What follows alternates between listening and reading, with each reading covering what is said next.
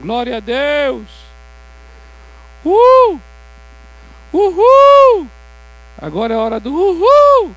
E aí as pessoas aqui, olha só, glória a Deus, respondendo, uhul! Você em casa aí, ó, uhul!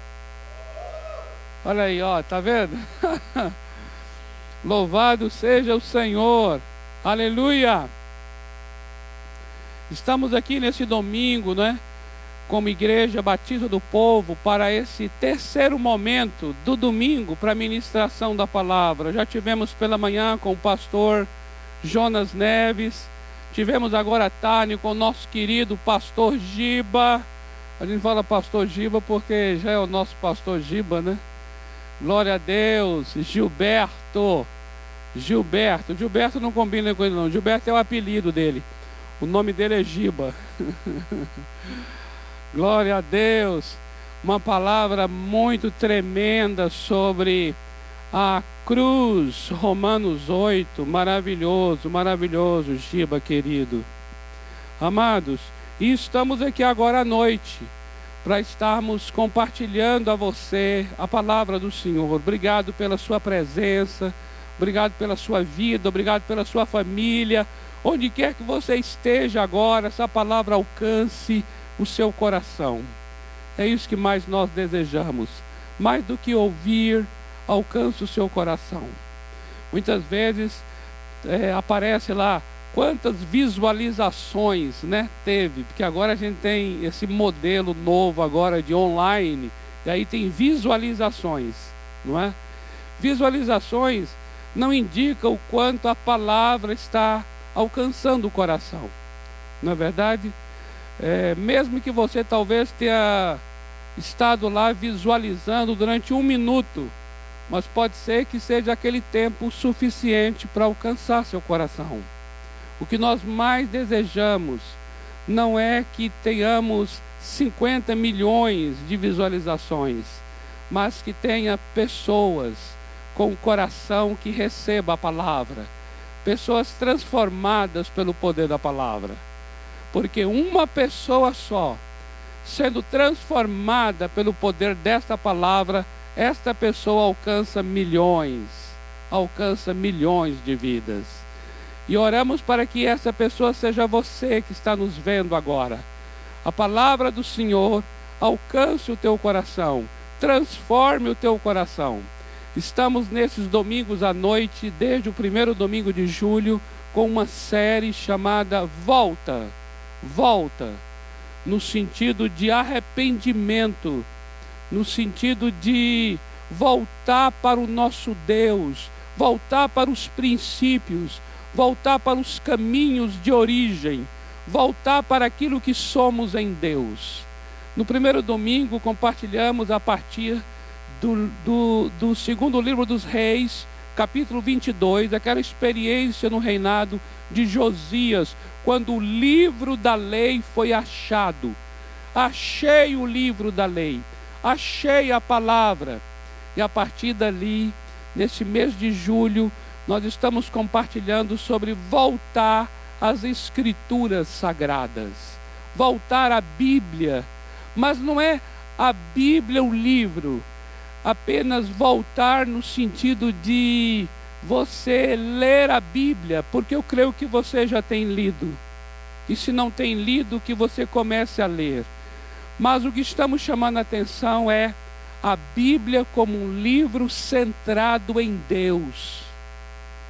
A Bíblia como um livro centrado em Deus. A Bíblia como a história de Deus e não a minha história e não um livro centrado em mim, centrado em nós. Não um livro para atender às nossas necessidades. Não. Mas o que nós estamos orando é para que voltemos, voltemos às Escrituras como um livro centrado em Deus. Um livro que conta a história a partir de Deus. E foi isso que nós vimos no domingo passado no domingo passado trouxemos até aquele exemplo da vida de Abraão. Você lembra? Abraão. E ali nós vemos, nós vimos que a partir do capítulo 15 de Gênesis, nós temos uma história linda de Abraão que todos talvez conheçam bem essa história.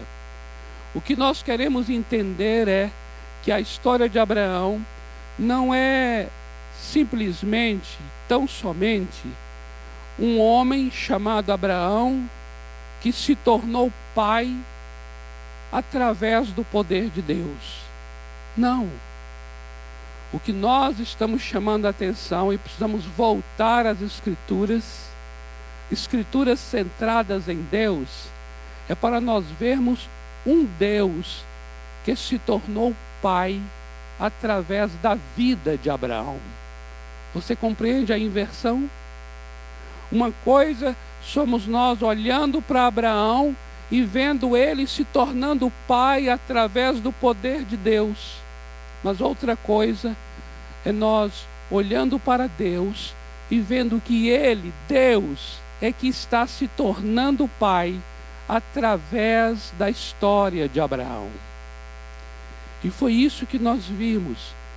E essa história, amados, é apenas uma ilustração, porque toda a Bíblia é assim. Toda a Bíblia é o que Deus está fazendo, é a história dele, é como o nosso Deus se revela, é a história dele. E eu vou dizer uma coisa a você: quando você abre a Escritura e ora para que Deus abra seus olhos, para que você veja a Bíblia a partir do próprio Deus para com você, isso vai mudar muito a sua maneira de ler, vai mudar muito a sua maneira de enxergar e vai mudar muito a sua maneira de viver. Vou confessar uma coisa a vocês aqui. Eu não tenho muito costume de abrir a Bíblia e falar: Deus, o que o Senhor quer falar a mim? Podemos fazer isso sim. Mas a minha oração é sempre de que, Senhor Deus, o que o Senhor quer se revelar a mim? Como o Senhor quer se revelar a mim? Qual é a vontade do Senhor que o Senhor quer que eu conheça? Qual é o propósito do Senhor que o Senhor quer que eu saiba? Qual é o caráter do Senhor que o Senhor quer que eu me conforme, que eu me assemelhe. Eu quero ter conhecimento do Senhor. Eu quero crescer na graça do Senhor. Por isso eu oro para que o Senhor se revele a mim através das páginas das Escrituras Sagradas. Eu tenho procurado buscar no meu contato com a Bíblia aquilo que o nosso Deus, o meu Deus, o teu Deus, está querendo falar, está querendo demonstrar, e não buscando baseado na minha necessidade. Porque não é o que eu quero ouvir, é o que eu preciso ouvir. Não é o que eu leio, é o que me será mostrado. Entenda bem isso. Quando você abre a Bíblia, você lê o versículo, isso está no seu controle. Mas a palavra de Deus ser mostrada, você ouvi-la, isso é só quando Deus se revela ou quando Ele fala. Isso está no controle dele. Por isso eu gostaria muito que nós pudéssemos voltar às escrituras sagradas nesse sentido. Entende quando eu digo voltar? Eu queria muito que nós nos arrependêssemos desta leitura humanista, essa leitura egocêntrica, essa leitura antropocêntrica, essa leitura centrada em nós. E eu gostaria muito que nós voltássemos a Bíblia como um livro de Deus, como palavra de Deus e, portanto, como uma literatura centrada em Deus. Eu queria ler com você, seguindo e aprofundando um pouco mais nessa temática da volta à Bíblia como livro centrado em Deus, o Evangelho de João, capítulo 5, versículos 39 e 40. João, capítulo 5, versículos 39 e 40.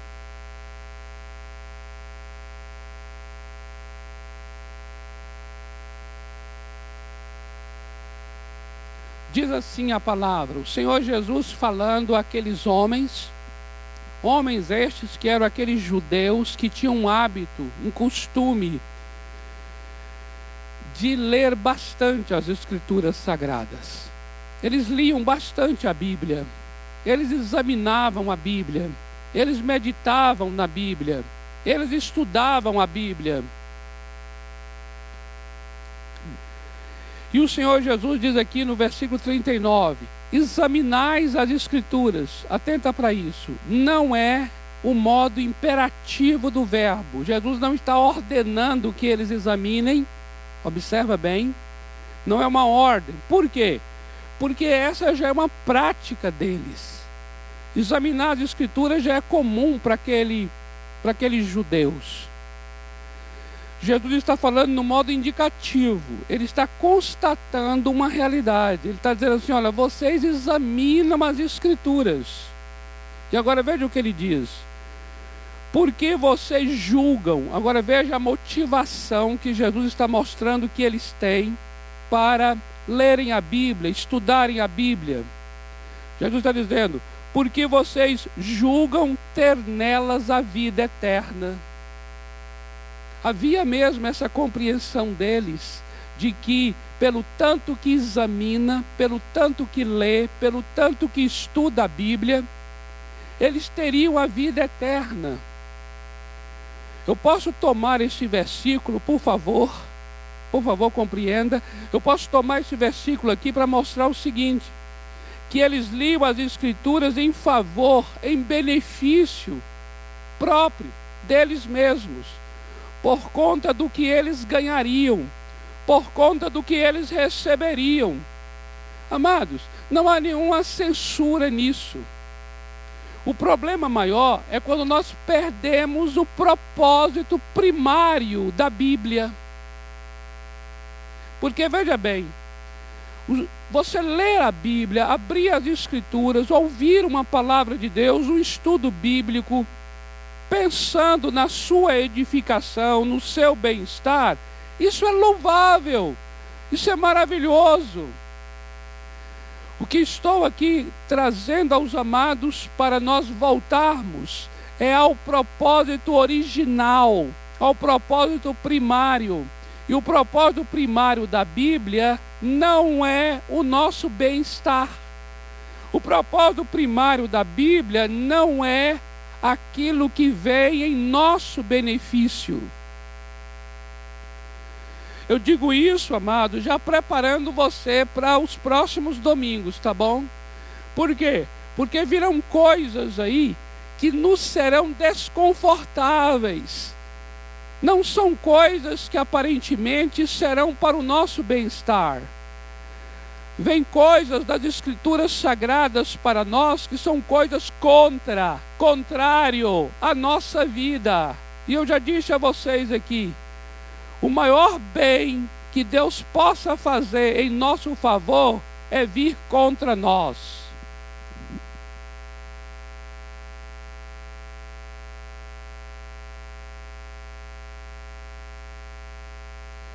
Por isso eu gostaria muito, muito mesmo, que nós pudéssemos agora ter os ouvidos e os olhos abertos, espiritualmente falando, para compreender isso que estamos compartilhando agora. Aqueles homens examinavam as escrituras. Por quê? Porque eles julgavam que, que nas escrituras tinha a vida eterna, no livro. Então, ao ler o livro, eles tinham mais vida. Aí o Senhor Jesus agora vai falar algo que é o papel das Escrituras. Eu queria chamar a atenção de você para isso aqui agora. Ele vai falar agora o que, que realmente as Escrituras são. As Escrituras não vão te dar a vida eterna. Não é lendo a Escritura. Mas elas têm um, uma razão e um propósito. E aí ele continua dizendo: são elas que dão testemunho de mim. Atenta para isso. Ou seja, as Escrituras apontam para Jesus. As Escrituras falam do Senhor Jesus. As Escrituras dão testemunho. A Bíblia dá testemunho a respeito de Jesus. A Bíblia está então é, voltada para o Senhor Jesus. O propósito primário da Bíblia é a revelação de Deus, é Deus se revelando. Compreenda isso? Ele está falando aqui agora que a obra primária da Bíblia é, na verdade, Deus se revelar, porque ele vai dar testemunho dele. A Bíblia dá testemunho. A Bíblia fala de quem o Senhor Jesus é. A Bíblia fala que o que o Senhor Jesus faz.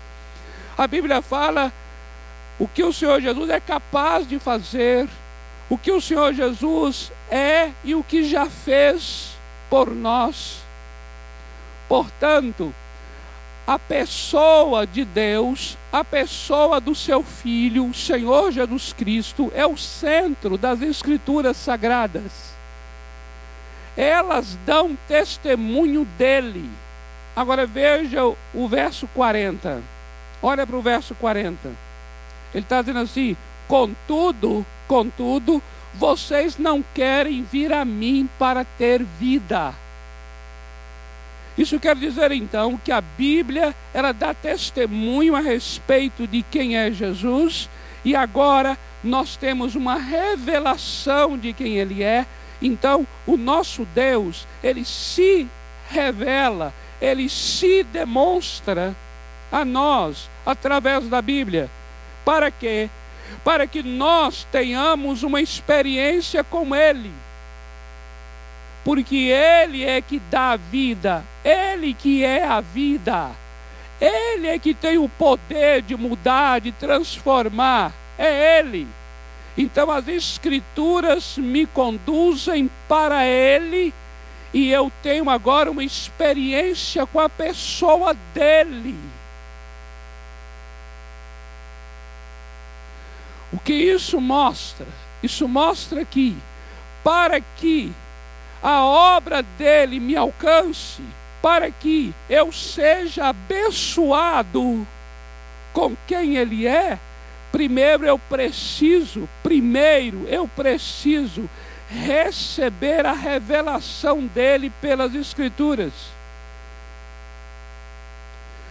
Quando eu abro a Bíblia, observe bem isso. Quando eu abro a Bíblia e oro assim, Senhor, abra meus olhos para que eu veja as maravilhas da tua palavra. Senhor, abra meus olhos, para que eu veja quem o Senhor é. Observa bem isso aqui. Senhor, abra meus olhos, para que eu veja a revelação do Senhor para com a minha vida, para que eu veja qual é o caráter do Senhor, para que eu conheça a vontade do Senhor então eu estou orando, eu estou buscando as escrituras sagradas para compreender, conhecer primariamente quem é o meu Deus, como ele revela, como ele se revela, como ele fala, o que ele quer de mim, baseado em quem ele é, na sua vontade, no seu caráter. O que isso vai trazer no final?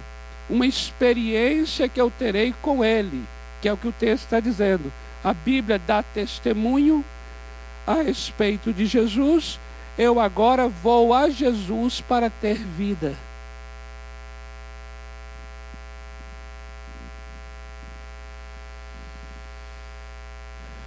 O que isso indica? Isso indica o que eu falei anteriormente, mas eu vou repetir agora aqui. O propósito primário da Bíblia é dar testemunho de quem Deus é. O propósito primário da Bíblia é dar testemunho do que Deus fez. E o propósito secundário da Bíblia, secundário, é me ensinar a viver segundo esse testemunho que foi dado. Atenta para isso. Primeiramente, as Escrituras têm um papel de testemunhar a respeito da história de Deus. A história de Deus e não a minha história. E em segundo lugar, eu vou aprender agora, ou seja, vai ser ensinado a mim como eu vou viver segundo essa história. Primeiramente, eu vou receber, receber a revelação de Deus. Por isso, quando eu vou à Bíblia, eu vou não para para atender o que eu necessito, mas eu vou à Bíblia para atender ao que Deus necessita.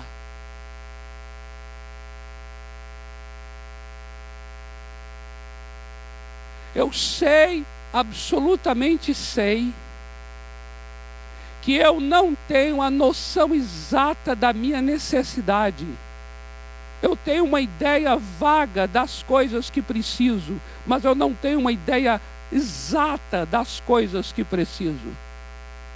Por isso eu vou ao meu Deus, porque em Deus está de fato aquilo que eu necessito. Eu já aprendi então, amados, a abrir a Bíblia, abrir as Escrituras, começar a ler um livro, começar a ler um capítulo da Bíblia com essa oração, dizendo: Deus, é o Senhor que quer se revelar, é o Senhor quem quer falar a respeito da tua obra, do teu chamado, da tua missão, do teu caráter do teu propósito, da tua vontade, do teu querer. E quando eu recebo isso, eu vou compreender como é que a minha necessidade será suprida. Eu não vou às Escrituras pelo viés do que eu preciso. Eu vou às Escrituras pelo ângulo do que Deus quer falar. Porque a Bíblia não é a minha história, é a história do meu Deus. Mas eu sei que eu estou incluído nessa história. Eu queria eu queria muito que você recebesse isso em seu coração para um novo relacionamento com as Escrituras Sagradas.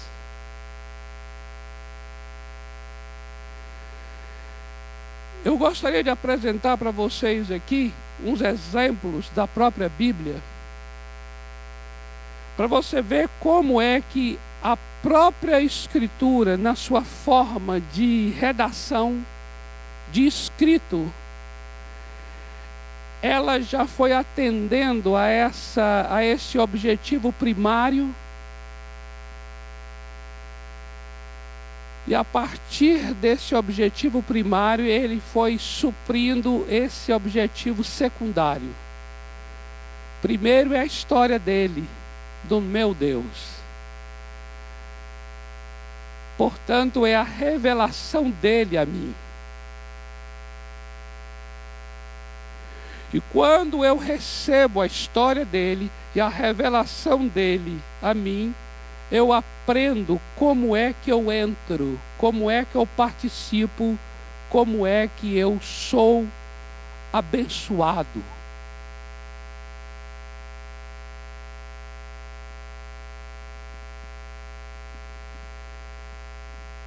A Bíblia Sagrada, no Novo Testamento, segue uma didática que eu gostaria que você atentasse a partir de agora. E a didática é a seguinte: primeiro, se anuncia o que é, quem ele é e o que ele fez. Primeiro é a revelação dele a nós. E depois se ensina como é que nós vamos responder a isso que ele é e a essa obra que ele fez. Ou seja, começa primeiro em Deus. Porque é Ele quem tem o plano, é Ele quem tem a vontade, é Ele quem tem a história, é Ele quem quer se revelar, é Ele quem quer aparecer, é Ele quem quer operar. Eu disse a vocês na semana passada que não somos nós que queremos ser filhos, mas é Deus que deseja ser pai. Ser filho de Deus não é um projeto humano. Ser filho de Deus não é um desejo humano. Ser filho de Deus é um projeto de Deus, o Pai, um desejo de Deus, o Pai. Logo, é Ele quem planeja como é que eu serei filho, e não eu que escolho o modo de ser filho de Deus. Mas é Deus é quem planeja como ele será meu pai, logo como é que eu serei seu filho? Se a paternidade é uma iniciativa divina, a filiação será por um modo divino. Você compreende isso?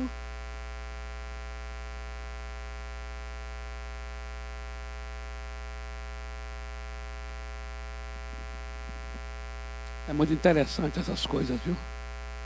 Deixa eu falar com você aqui. Presta atenção. Muitas pessoas acham que você. Vou, vou, vou caminhar um pouquinho no que eu acabei de falar agora, tá bom? Olha só.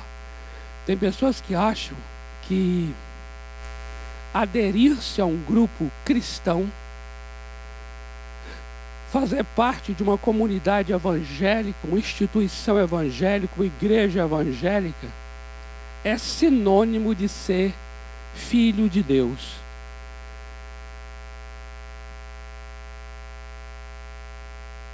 Aderir-se a um grupo é uma iniciativa humana.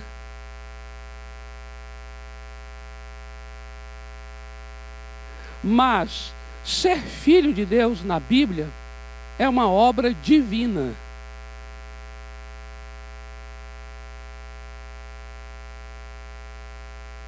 Eu não sou filho de Deus porque faço parte de um grupo cristão. E porque ser filho de Deus é uma obra divina? Porque a paternidade é uma obra da iniciativa do próprio Deus. Se é Deus quem quis ser Pai, Ele provê, e somente Ele provê, o modo como eu me torno seu filho. Por isso a Bíblia diz claramente que não é pela vontade da carne, não é pela vontade do sangue, não é pela vontade do homem que eu me torno filho de Deus, mas é pela vontade de Deus. Entenda bem. É dessa forma que tudo funciona.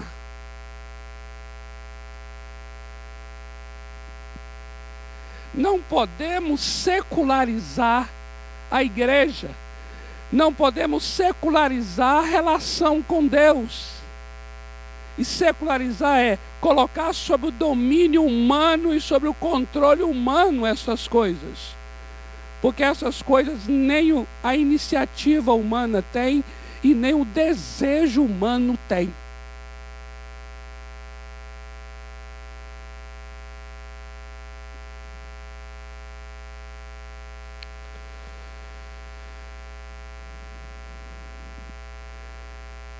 é uma obra de Deus. Porque é a história dele. Porque é a revelação dele a mim. Assim é a Bíblia. Então veja bem agora, atenta para isso, para você compreender bem isso.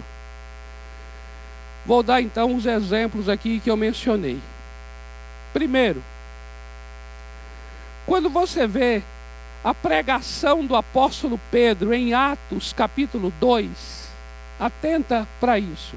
Atos capítulo 2, do versículo 22 ao versículo 36. Olha só, Atos capítulo 2, versículos 22 a 36. Ali você tem, sabe o que? O apóstolo Pedro pregando, proclamando, anunciando algo que é da iniciativa de Deus.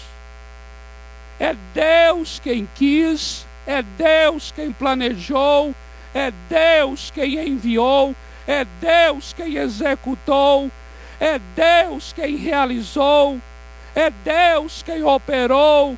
Deus, Deus e Deus. Aleluia. Aí quando você chega no versículo 38, 38, aí entra a participação das pessoas. Aí vem a resposta humana para aquilo que Deus planejou, para aquilo que Deus desenhou, para aquilo que Deus determinou, para aquilo que Deus manifestou para aquilo que Deus executou. E esse é o padrão em todo o Novo Testamento. Primeiro é a história dele, primeiro é a revelação dele, primeiro é o desenho dele, primeiro é a manifestação dele. E somente depois, que eu estou chamando aqui de a fase secundária, o que vem depois, é que entra a nossa participação, mas até a nossa participação tem que ser segundo o modo de Deus.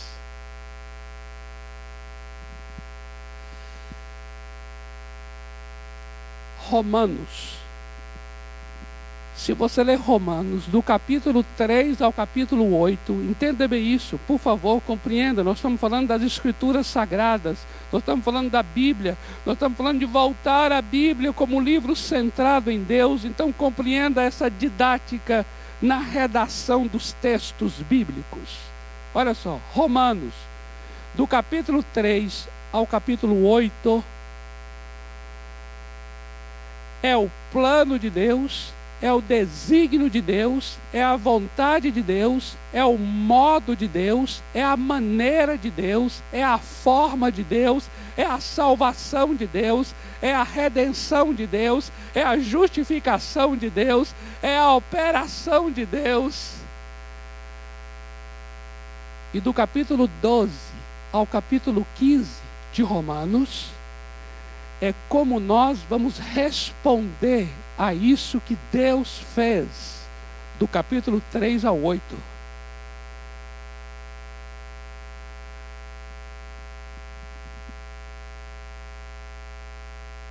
Se não houver o que foi feito, do 3 ao 8, não haverá o que faremos do 12 ao 15. Quando você vai para Efésios, veja Efésios, do capítulo 1 ao 3, do 1 ao 3, que é exatamente a metade de capítulos da, da carta aos Efésios, do 1 ao 3, é a obra que Deus fez antes da fundação do mundo. O que ele planejou, presta atenção, o que Deus planejou para nós antes da fundação do planeta, antes da fundação da terra, antes da fundação do mundo. E do capítulo 4 ao 6 é como nós viveremos como nós andaremos nesta vida, como nós andaremos em São Paulo. Mas entenda,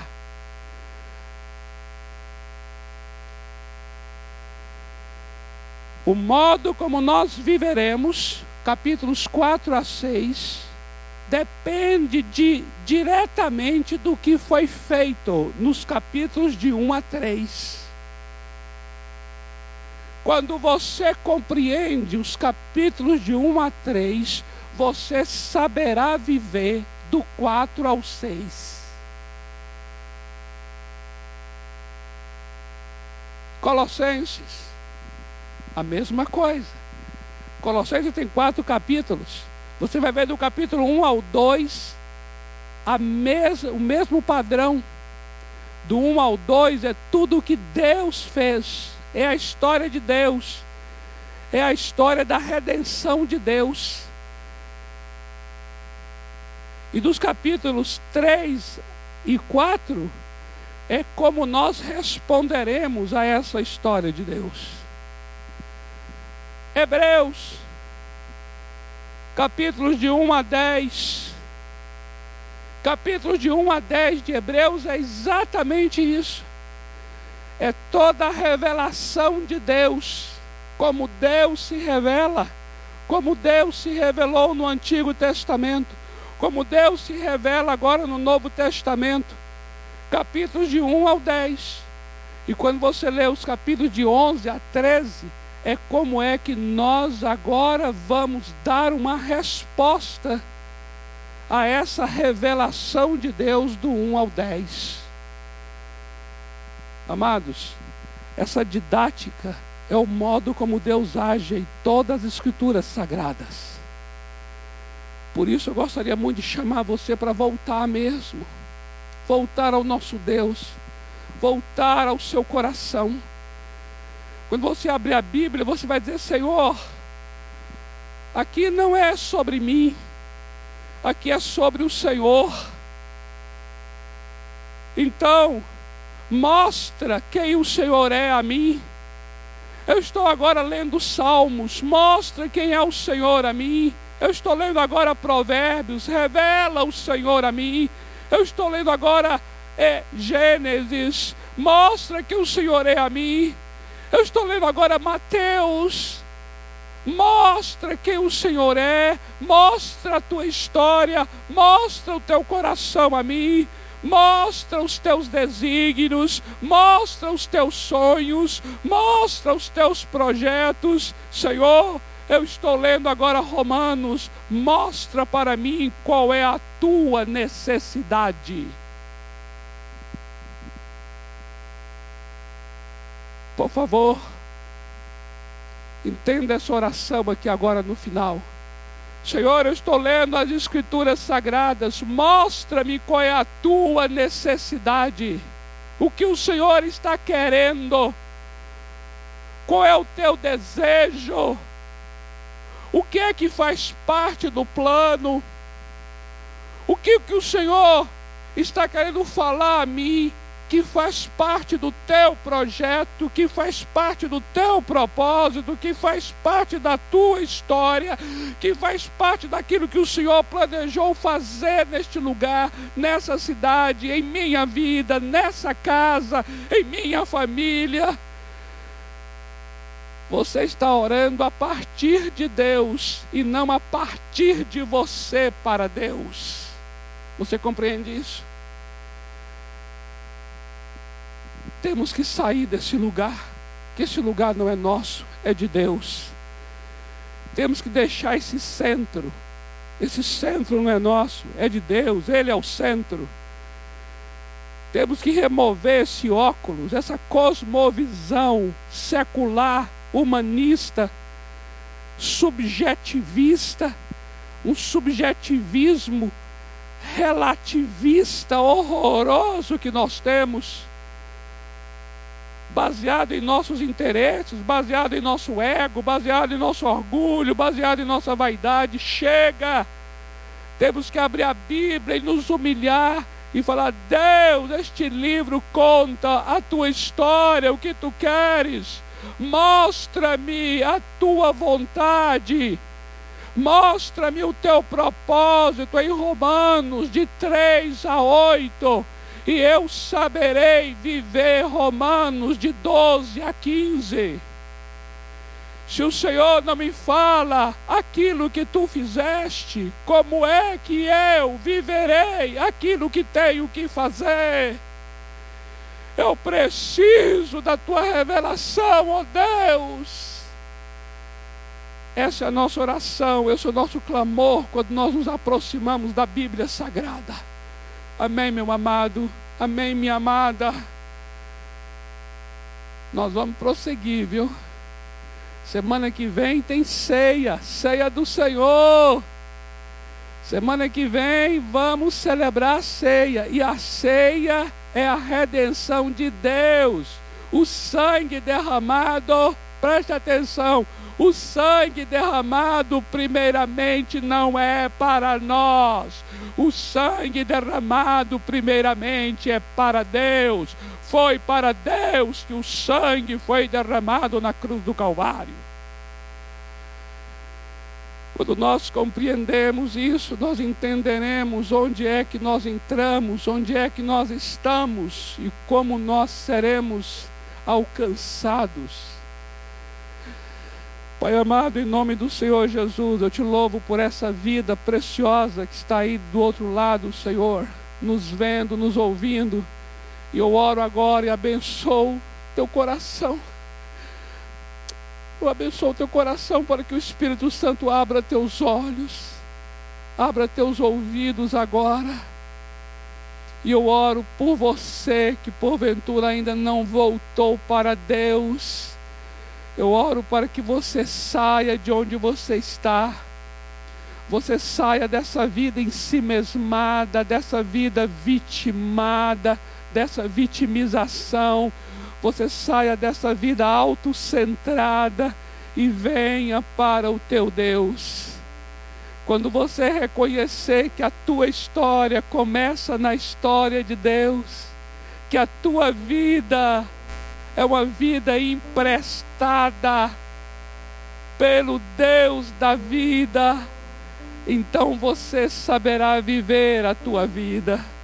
Eu te abençoo para que você tenha um coração ensinável, um coração quebrantado, um coração disposto a voltar, voltar, volta para as Escrituras Sagradas como livro centrado em Deus volta, volta, em nome do Senhor Jesus.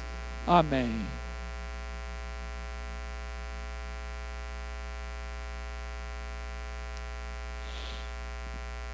Aleluia.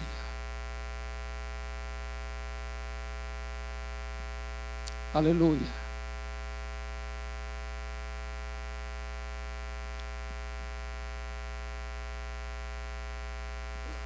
Anotações, que são muitas.